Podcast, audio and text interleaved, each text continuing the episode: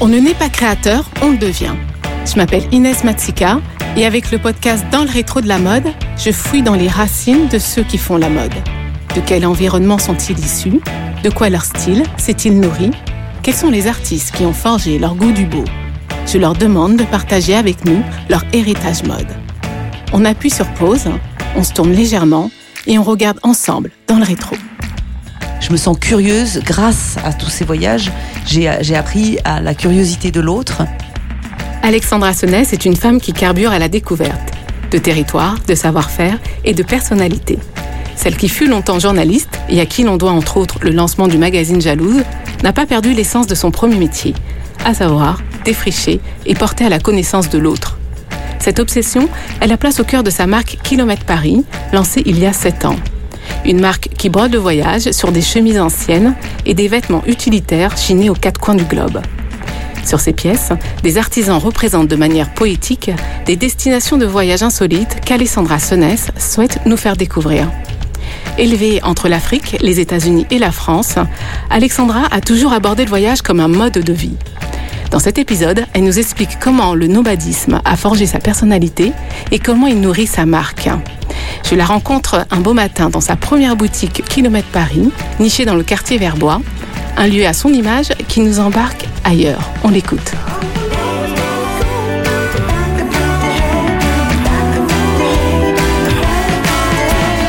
Bonjour euh, Alexandra. Bonjour Inès. Merci beaucoup de m'accueillir euh, dans ton nouvel espace euh, Kilomètre Paris, qui se situe donc à Paris dans le quartier Verbois. Alors est-ce que tu peux me décrire ce lieu atypique où l'on se rencontre aujourd'hui? Alors, tu parles d'un espace, c'est peut-être une navette spatiale, c'est un, c'est un ovni qui vient de se poser dans Paris. Euh, j'appelle ce magasin, cette, cette boutique, euh, Travel Shop, parce que la, l'idée, c'est une promesse, euh, c'est que quand vous rentrez dans ce lieu, vous, je vous emmène, je vous embarque dans différents voyages. Et je parle plus d'un magasin-magazine que d'une boutique. Alors, est-ce que tu peux nous présenter le concept de Kilomètre Paris que tu as lancé il y a quelques années maintenant?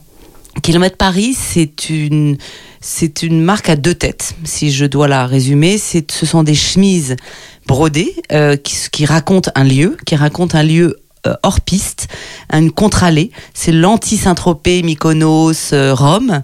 Si on brode Saint-Tropez, c'est euh, la plage des Graniers, la plage des Salins. C'est vraiment, ou plutôt même la Ponche, qui est un endroit où on peut se baigner à 7 heures du matin, puis après c'est pas possible parce que c'est en plein centre-ville. Mais c'est certainement pas à Pamplonne, par exemple. Enfin, c'est de pointer qu'on peut voyager autrement. Donc il y a des lieux brodés sur les chemises. Et la deuxième tête de cette marque, on est une agence. On travaille avec des hôtels, on travaille avec des, on, brode pour des lieux, euh, des histoires. Donc ça va de broder un broder au sens euh, comme une grand-mère qui vous brode une histoire et qui dérive. On vient de faire le site d'un hôtel. Euh, Quel hôtel? Un hôtel qui s'appelle le Nid Parisien, qui va ouvrir malheureusement dans un an parce que c'est avec le Covid ils ont souffert. Donc, euh, mais c'est un hôtel sur Paris, dans le 7e, où on a été jusqu'à faire l'uniforme, euh, un coussin sur le lit, euh, peut-être même nommer le spa. donc, on, va, on, a travaillé vraiment à quatre mains avec la propriétaire, qui est géniale, et sur l'idée de l'oiseau, parce que c'est ni parisien, ou euh, un autre projet, on vient de bosser pour l'hôtel Cheval Blanc à Saint-Tropez, où on a fait un cahier de coloriage, euh, un guide, un, plan euh, sur un Saint-Tropez un peu différent, où on emmène les gens, certes, chez Sénéquier, qui est le café mythique de Saint-Tropez, mais aussi, et j'ai beaucoup insisté, c'était pas tout à fait dans l'esprit du Cheval Blanc, mais d'un fromager qui est sur le marché de Saint-Tropez, qui est génial, qui est un poète, qui embrasse les arbres, qui écrit des poésies et qui vend du... Voilà, donc ça c'est ma façon de regarder un lieu, ma façon de regarder le voyage, de faire voyager les gens d'un fromage de chèvre à, euh, à euh, ce qu'il faut commander chez Sénéquier. Et en quoi est-ce que c'était important pour toi alors d'ancrer ce projet particulier dans ce quartier-là qui est en train de se réinventer? J'ai toujours dit, j'ai été approché par exemple par des fonds d'investissement qui me disaient, bah, si on, si on met de l'argent dans votre boîte, on vous ouvrira une boutique dans le Marais, une boutique dans le 6e, une boutique à Londres. Et j'ai toujours dit que jamais je ferais ça. Mais vraiment, je l'ai dit bien avant le Covid. Le Covid nous le pointe, comme quoi il faut changer, que la planète a changé, que écologiquement, économiquement, on n'a plus besoin, on n'a pas besoin d'avoir la même boutique dans le 6e et dans le Marais. Donc je n'aurais jamais ouvert une boutique à Paris. Et pourquoi j'ai cédé, parce que c'est vraiment ça, c'est parce que Rupture, qui est une agence euh, de, de com. Euh, derrière Rupture, il y a un gars qui s'appelle Thomas, que j'adore, et qui m'a dit, mais euh, ce quartier, c'est le Brooklyn de demain. Le quartier Verbois, donc on le rappelle. Donc le quartier Verbois qui est à deux pas du Marais. En fait, l'envie de, ce, de, ce, de cette initiative, c'est de, de créer un quartier libre. Donc le mot libre, ça a fait rêver. Ça résonne bien à tes oreilles. Voilà, un quartier créatif, donc et un quartier avec des des découvertes. Donc des découvertes, ça veut dire il y a il y a APC qui est qui n'est pas une découverte, mais qui est une marque magnifique depuis, qui existe depuis 25 ans et qui, euh, qui a été un des, voilà, un pionnier dans son genre. Il y a euh, un euh, Conticini qui est un pâtissier un peu célèbre et tout ça. Donc il va y avoir une, marque de parfum euh, de Brooklyn. Il va y avoir un, Vietnamien qui ouvre un burger. Je crois que c'est des burgers qu'il va faire. Juste à côté de la boutique, dans un mois de la mienne, au 24, une librairie va ouvrir. J'aime l'idée qu'on soit des des, roommates d'un quartier qu'on partage. Euh, on va faire un marché de Noël où on va essayer de faire quelque chose en commun et je trouve que c'est très euh, actuel.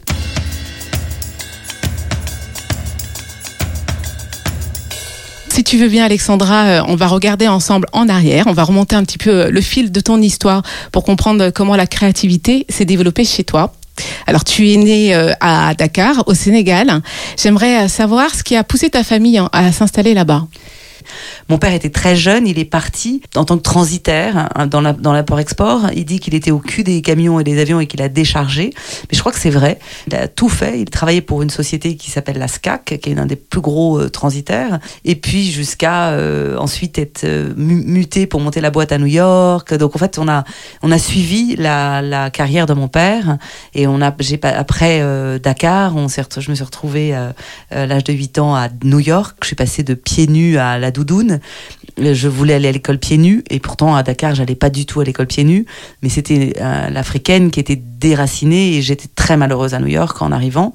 J'étais rebelle quoi, j'aimais pas du tout la vie qu'on m'avait euh, qu'on m'offrait à New York. Alors quel souvenir justement? Est-ce que tu gardes cette enfance là passée euh, à Dakar au Sénégal, ton enfance africaine? À mon enfance africaine, je pense qu'elle m'a teinté. Elle m'a teinté d'abord parce que euh, je, mélange des imprimés, je mets des tongs en hiver.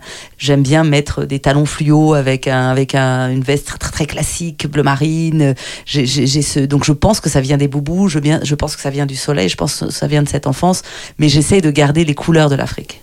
Donc c'est un premier apprentissage aux formes, aux matières, aux, aux couleurs qui ont quand même un petit peu forgé ton esthétisme je pense que c'est pas l'Afrique.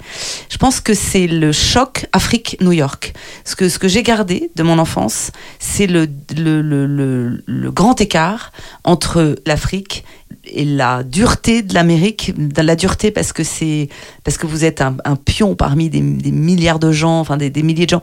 C'est le, côté taxi jaune, la, vitesse, donc la, lenteur de l'Afrique et la vitesse de, New York, parce que c'est ça, c'est Dakar, Manhattan.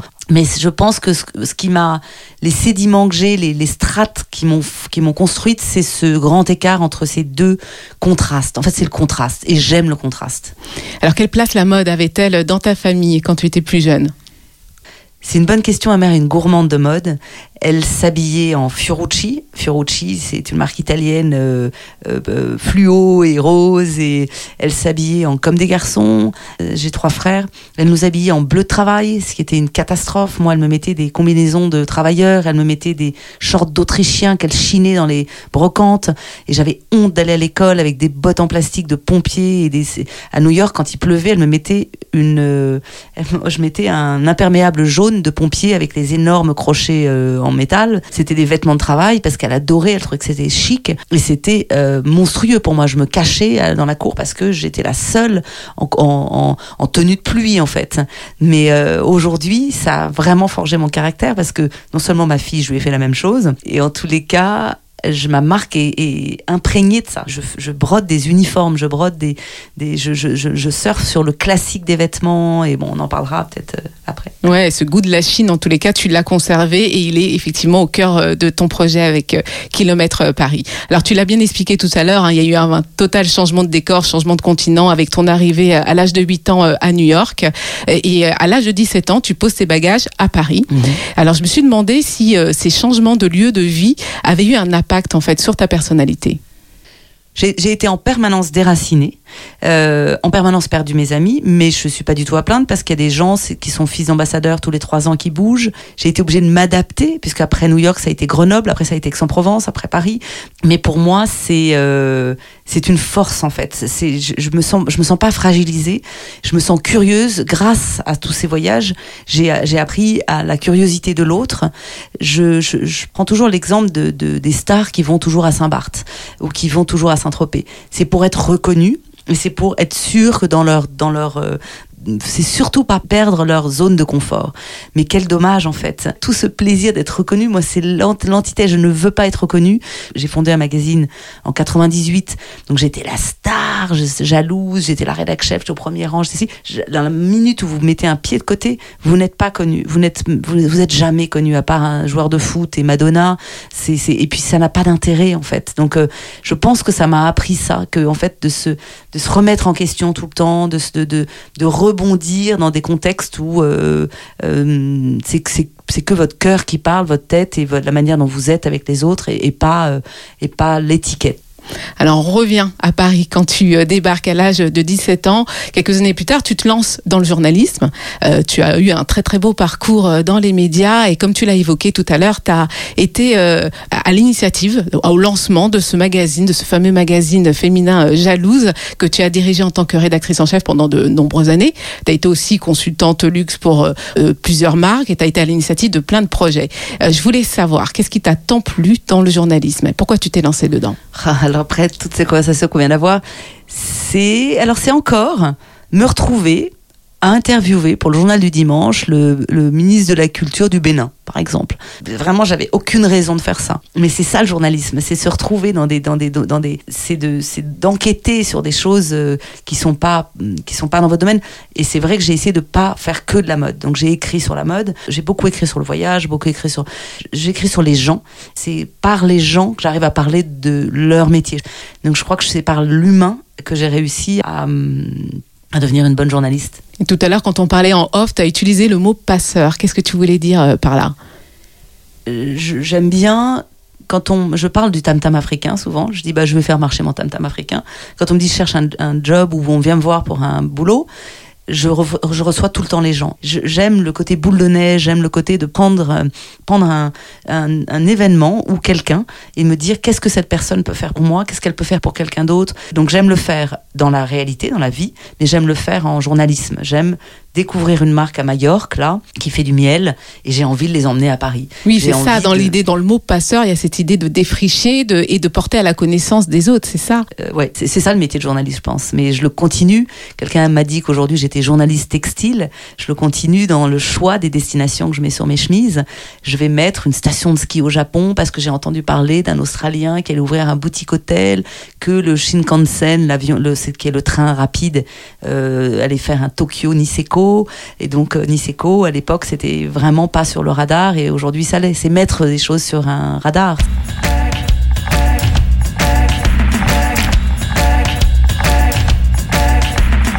Alors en tant que journaliste, tu as chroniqué la mode, mais pas que, tu as côtoyé les créateurs, tu as pénétré dans les coulisses de, de l'industrie de la mode également. Je voulais savoir quel a été le déclic pour passer de l'autre côté? Et, euh, et, te donner envie à ton tour en fait de lancer une marque. Quelle histoire il restait encore à raconter? J'ai été engagée il y a sept ans, juste un an avant la naissance de Kilomètre, par le Harper's Bazaar. Alors je voulais pas rediriger un magazine, j'ai passé un an sur ce projet, j'ai engagé 14 personnes. C'est un gros groupe américain en fait, qui a un, qui a un magazine qui s'appelle Harper's, qui est dans 30, 30 pays dans le monde ou plus. Et qui voulait l'implanter à, en France. à Paris. J'ai engagé une équipe, j'ai découvert que la presse était totalement vérolé, que euh, si vous voulez parler. T'as découvert Tu connais parfaitement ce milieu non, non, mais j'ai remis le nez en 98 quand j'ai monté euh, Jalouse, j'ai quand même mis Victor Rolf en couve. Je me suis fait engueuler en disant parce que je, je mettais pas du Dior. J'ai vraiment, je me suis battue pour qu'il y ait euh, des euh, Cécile de France qui avait jamais fait de, film à l'époque. J'ai mis des, groupes de musique qui étaient pas. Enfin, la baseline c'était tous les mois, six mois d'avance parce que ils n'arrivaient pas à vendre la pub parce que j'étais tout tellement précurseur. On était puisque c'était une équipe, les journalistes que j'engageais, enfin et je choisissais des sujets qui étaient toujours en amont. Et en fait, c'est devenu un le trademark. On achetait Jalouse pour être en avance. Absolument. Et donc, euh, Harper's, évidemment, si on me redonne cette mission, c'est pas pour refaire un jalouse, mais c'était pour faire un magazine de mode en avance. un magazine de mode qui ne copie pas le Vogue et qui ne prend pas, parce que l'idée c'était de voler les photographes du Vogue. Non, le Vogue, c'est une recette qui marche. Le Vogue, c'est exceptionnel. Et le Harper's doit faire un Vogue meilleur qu'un Vogue, un Vogue différent, un Vogue qui est pour son époque. Et en fait, euh, j'ai dû virer mon équipe, me faire virer du jour au lendemain. Et, je me suis dit, mais est-ce que j'ai vraiment envie de travailler encore dans la presse? Et ça s'est fait tout seul. J'ai trouvé un stock de chemises anciennes sur une brocante. Et je l'ai acheté sans savoir pourquoi. Je suis pas brocanteuse, je suis pas créatrice de mode. Il y a aucune raison que je me retrouve avec 500 chemises anciennes. Et, euh, et j'ai été emmenée dans ce projet euh, malgré moi en fait. C'est et dès la première saison que j'ai faite, je me suis retrouvée, on m'a donné un espace dans un salon, on m'a offert, parce que la, la, marque était très mode, très belle, et j'ai vu le salon et je me suis dit, mais dans quoi je me lance? Mais n'importe quoi, c'est une marque de plus, mais, mais qu'est-ce que je vais mettre du chiffon? Et, vraiment, et c'était donc il y a six ans, en me disant, mais je, j'étais dégoûtée en fait par le fait que j'ai lancé une marque de mode parce que je me suis dit, il y en a 50 000 qui essayent de sortir de terre, pourquoi j'ai cette marque de mode? Alors, est-ce que tu as trouvé la réponse? Alors, la réponse, je l'ai trouvée, c'est que c'est l'humain encore, c'est que j'ai des femmes brodeuses au Mexique, des hommes brodeurs en Inde, des tricoteuses à Essaouira au Maroc. Je travaille avec, là j'ai essayé de faire une série d'assiettes au Sénégal, des peintres. Euh, et là, là je fais mon shopping. En fait, c'est comme si je m'achetais des choses pour moi on me dit que j'ai un storytelling incroyable, mais j'ai pas du tout un storytelling. Je n'ai rien écrit pour ma boîte. Je, raconte une histoire, je raconte mon histoire et je raconte l'histoire de ces femmes. Et j'ai un kibbutz autour de moi de gens talentueux. Et en fait, j'ai pu lancer cette marque de mode parce que grâce aux artisans parce qu'ils savent faire ce que je leur dis. Je leur dis j'ai envie de faire un panier avec un coucher de soleil et euh, écrit euh, Mallorca et euh, où je vais leur envoyer une photo et ils vont et je leur dis juste est-ce que vous sauriez faire ça? Et j'ai reçu le panier il était fait. C'est ça la magie de l'artisanat c'est que j'ai une idée un jour trois jours plus tard c'est fait.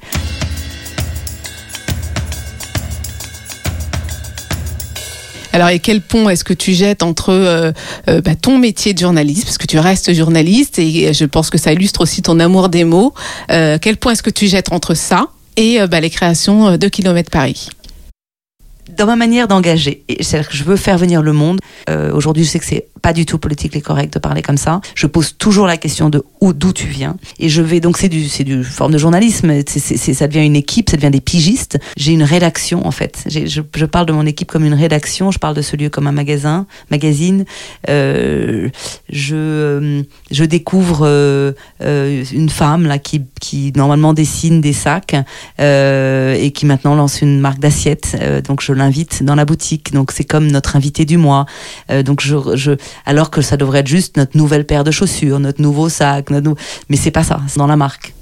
Là, je vais m'adresser à la journaliste euh, qui a toujours eu beaucoup de flair et euh, qui a toujours été avant-gardiste. Comme tu l'expliquais euh, tout à l'heure, on sait que la presse est en pleine mutation et ça depuis de nombreuses années et notamment à cause de l'accélération au niveau du digital. Il y a des titres historiques qui ont disparu. Il y a des grands groupes de presse comme Condé Nast qui sont en pleine reconstruction, remodelage. J'aimerais avoir ton regard dessus sur cette presse d'aujourd'hui et quel avenir est-ce que tu lui prédis?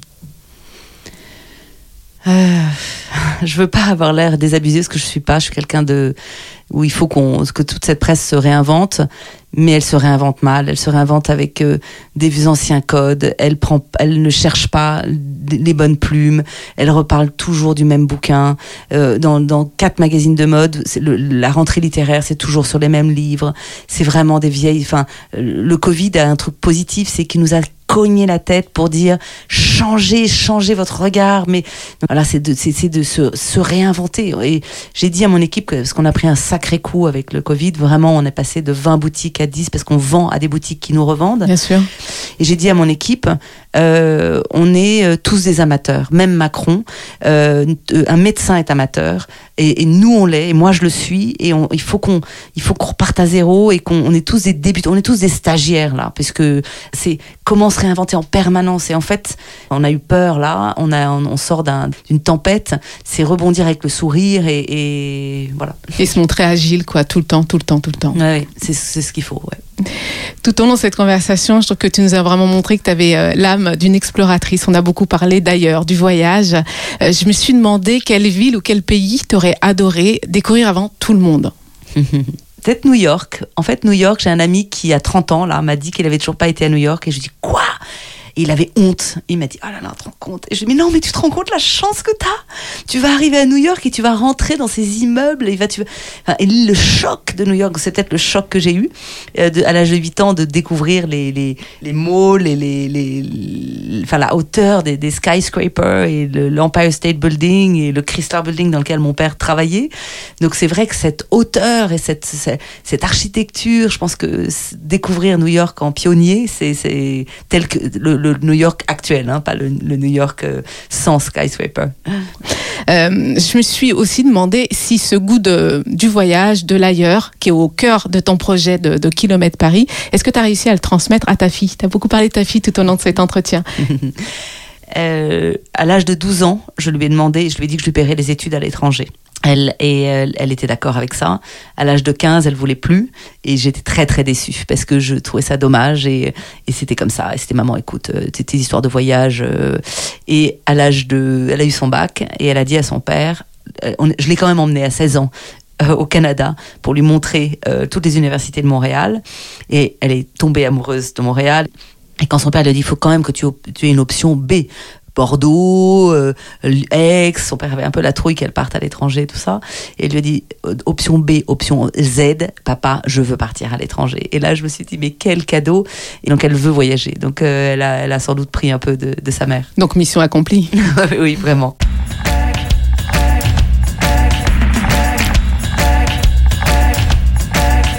Pour terminer, Alexandra, euh, j'ai euh, une petite tradition dans ce podcast. Je demande aux invités de connecter leur sens à la mode. Euh, Est-ce que tu peux me parler d'une odeur liée à un souvenir mode? Un lien, c'est ma mère qui m'a appelé, j'étais en Égypte et elle me dit faut que tu reviennes, faut que tu reviennes. J'ai dit non non mais je peux pas, je revenir, je suis dans un désert etc. J'ai trouvé quelque chose, tu vas devenir folle, tu vas devenir folle. Elle avait trouvé un stock de vêtements anciens à Saint-Rémy-de-Provence dans le sud de la France et je suis revenue, j'ai pris le train immédiatement, j'ai atterri, j'ai pris le train. Tu viens me chercher, je vois ton stock et je repars parce que je partais à New York après.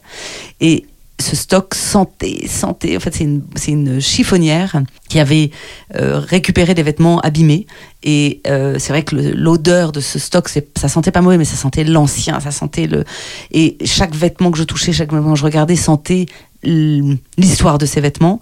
Et à un moment, je voulais même. euh, j'ai, fait un projet avec. J'ai, emprunté ce stock à cette chiffonnière.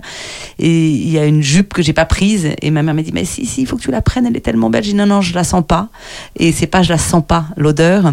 Mais elle avait, elle était chargée de quelque chose. Ah. Je pense qu'elle était chargée d'une histoire, j'en suis sûre. Et la chiffonnière m'a dit Mais c'est marrant que vous fassiez ça. Moi aussi, il y a des vêtements que je ne prends pas. Et non pas pour leur odeur, mais pour voilà une odeur euh, karmique, une odeur chamanique. Enfin, je sais pas, il y a. Et euh, voilà. Donc, mais c'est vrai que je me souviens de de l'odeur du passé, de, de, de, cette, de ce stock. Ah, C'est très fort ça. Quelle matière euh, te procure le plus de sensations au toucher? Le lin. Et c'est pas parce que mes chemises sont en lin, mais Ouais. c'est vrai que ces chemises anciennes sur lesquelles on brode. Ma mère m'en a acheté une à l'âge de 14 ans avec mes initiales, alors que ça devait être les initiales de Amédée, euh, je sais pas qui, puisque c'était un AS qui n'était pas le mien. Et, et j'ai- et j'aime ces chemises, et je travaille avec, c'est mon, dé- c'est mon den- denim, c'est mon jean. J'aime, j'ai des draps dans, ce, dans ces matières du 19e siècle, parce que c'est des draps qui, s'il fait 50 degrés, vous avez, c'est frais, et s'il fait froid, c'est lourd et c'est chaud. Et donc j'aime beaucoup euh, ce lin. euh, je sais qu'il y a une industrie du lin derrière et tout ça, et je trouve que le lin, je crois, est très écologique, Ouais. et j'ai envie de m'intéresser à ça. ouais. J'ai envie Très en vogue en ce moment Voilà. justement hein, Et pour ces questions-là. Il faut vraiment qu'on aille vers, ce, vers cette matière. Et donc, je vais m'intéresser intéressé au lin, pas celui seulement, là je m'intéresse au lin du 19e, donc je le récupère, mais je pense qu'il y a un lin d'aujourd'hui qu'il faut, qu'il faut regarder écologiquement. Ouais, qu'il faut promouvoir absolument. Quel est pour toi le bruit de la création? Les talons le talon qui résonne sur le bitume Ah oui, oui. Enfin, je, suis quelqu'un qui suis en talon très souvent. Le talon des, des, podiums, le talon dans la rue, quand j'ai un mauvais talon qui fait un mauvais bruit parce qu'il lui manque un bout.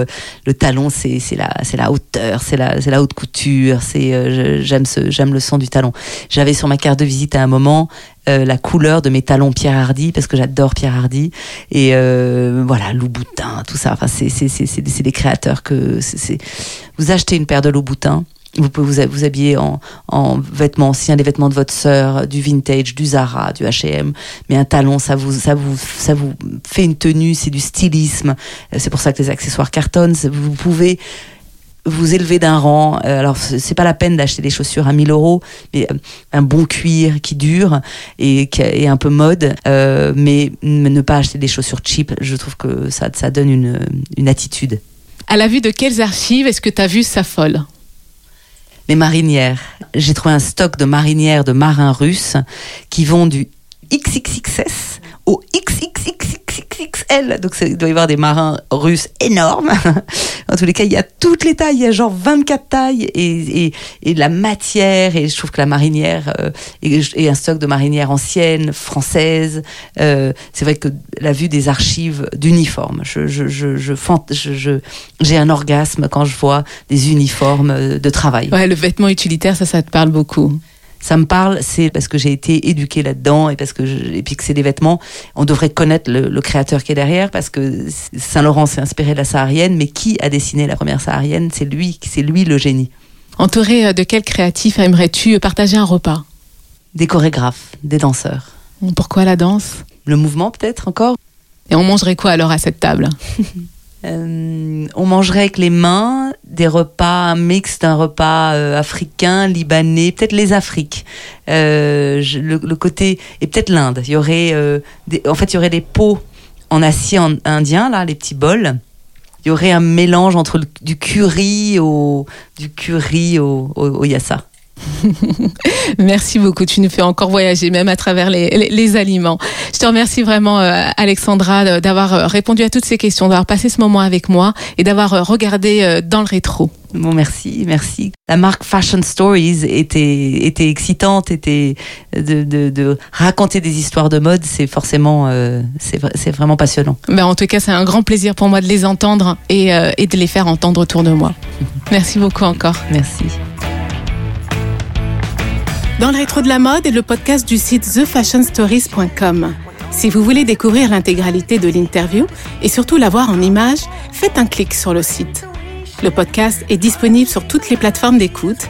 Alors, si vous l'appréciez, n'hésitez pas à commenter, à vous abonner et à mettre un maximum d'étoiles sur l'application Apple Podcast pour le rendre plus visible. À bientôt.